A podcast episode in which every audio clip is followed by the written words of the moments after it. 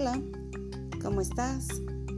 Mi nombre es Rebeca y hoy te quiero compartir una reflexión o un punto de vista sobre los gastos innecesarios, que son aquellos gastos que la mayoría de nosotros hacemos y muchos de nosotros nos arrepentimos de haberlos hecho, porque en ese momento no estábamos bien conscientes de lo que queríamos o de si realmente queríamos comprar eso a tantos pagos.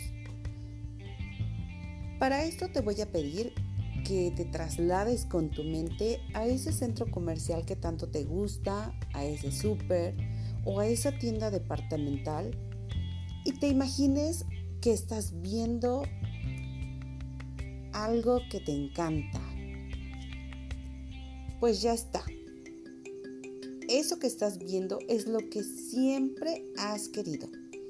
Es la prenda perfecta que estabas buscando para esa ocasión tan especial.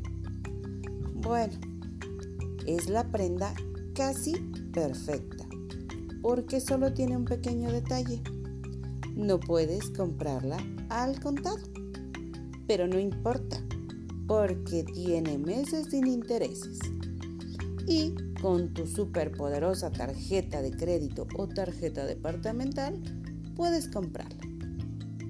Entonces, mientras caminas a la caja, escuchas una vocecita interior que disipa todas tus dudas si es que te quedaba alguna.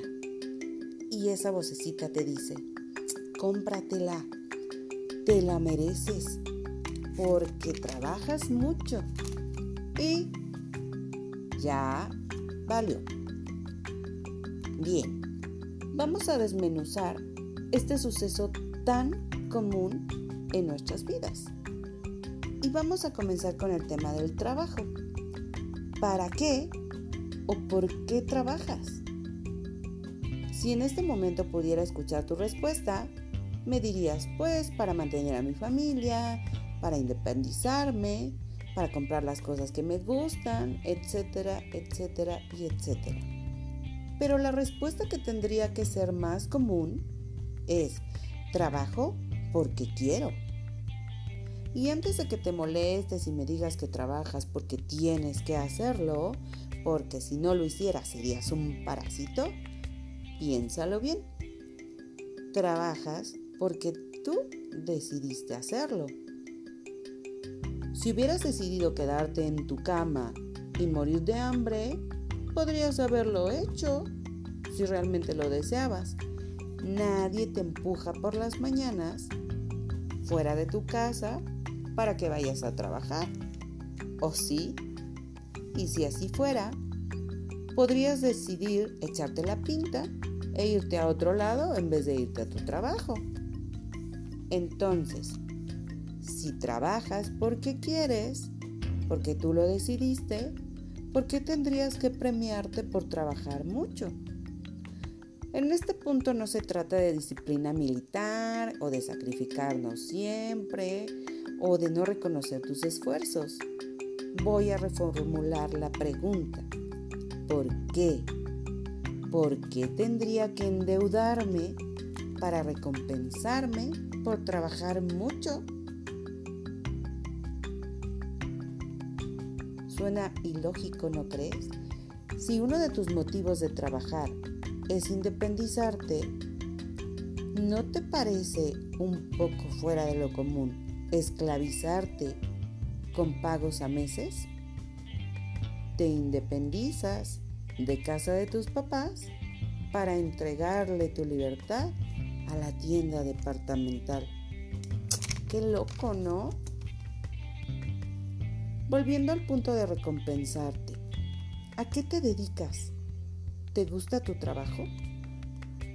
Porque si te gusta y te apasiona tu trabajo, la recompensa no llega el viernes a las 5 con la hora del amigo. Si realmente disfrutas tu empleo, el premio es estar allí todos los días realizando esa actividad que tú decidiste cuando enviaste tu solicitud. O no querías enviarla y alguien te jugó una mala broma y la envió por ti. El hecho de buscar recompensas Viene un poco de la forma como fuimos educados, de premio y castigo. Hago las cosas bien, recibo un premio, no las hago bien, merezco un castigo. Y otro poco de sentirnos como víctimas.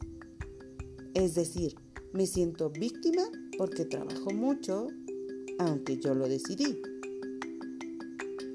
Me siento esclavo de mi trabajo y me gana esa emoción a la hora de comprar cosas que no necesito y le entrego mi libertad a otros por medio de una deuda, de una tarjeta. Ah, caray. Y encima de todo, al entregar mi libertad durante 6, 12, 18 meses, aunque sean sin intereses, voy posponiendo mis verdaderos sueños, lo que realmente deseaba hacer antes de entrar a trabajar. Vamos a transportarnos a ese tiempo. ¿Con qué soñabas? ¿Qué ilusiones, qué sueños, qué planes tenías antes de entrar a trabajar? Tal vez querías viajar y conocer todo el mundo, o formar una banda de rock, o aprender a tocar algún instrumento, hablar siete idiomas, no sé. Pues todos esos sueños genuinos se van alejando de ti cada vez que te endeudas con cosas que no necesitas solo porque te ganó la emoción del momento y te compadeces de ti porque trabajas mucho.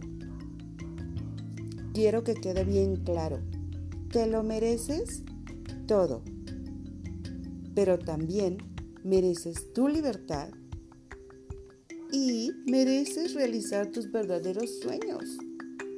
Entonces, te voy a proponer varias acciones, varios tips para que todo esto no te vuelva a ocurrir. Primero, si no te gusta tu trabajo, pues comienza a disfrutarlo. Verás que siempre tienes la oportunidad de aprender algo, de servirle a alguien o de hacerlo mejor. Búscale el lado bueno. 2. Recuerda tus sueños reales y ahorra para llevarlos a cabo uno por uno. Si los tienes bien conscientes, no vas a comprar cosas que no necesites porque tú tienes un sueño y lo vas a realizar.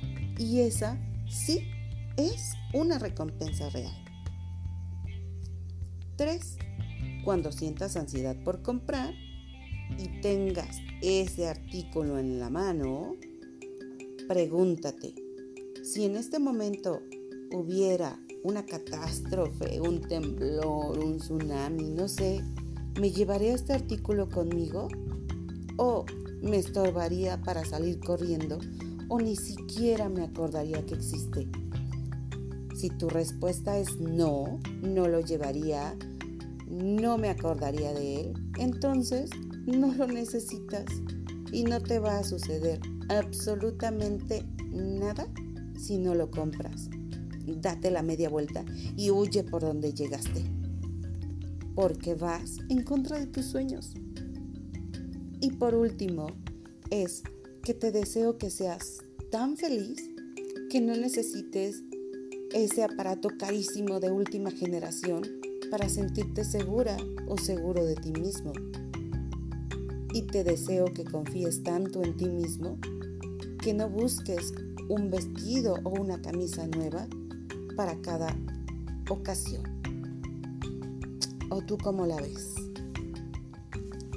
Gracias, déjame tus comentarios, que estaré lista y feliz de escucharlos. Hasta la próxima.